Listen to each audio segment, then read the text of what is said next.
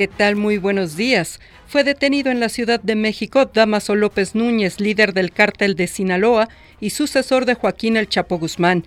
El licenciado, como lo apodan, fue quien ayudó al narcotraficante a escapar de Puente Grande, Jalisco, en el 2001, cuando fungía como director de ese penal de máxima seguridad revela la Comisión Interamericana de Derechos Humanos que por lo menos 30.000 niños y adolescentes menores de 18 años han sido reclutados por la delincuencia organizada en México. Las tarifas eléctricas para los sectores industrial, comercial y doméstico de alto consumo registran reducciones en mayo, informa la Comisión Federal de Electricidad. Para este martes, las gasolinas Magna y Premium mantienen la reducción de 3 centavos en su precio y el diésel de 2 centavos.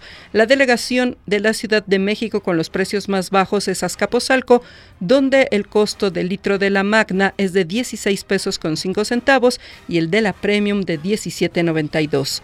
Las fuertes ráfagas de viento en la Ciudad de México que se registraron este lunes provocaron la caída de 60 árboles, algunos incluso sobre autos que iban circulando.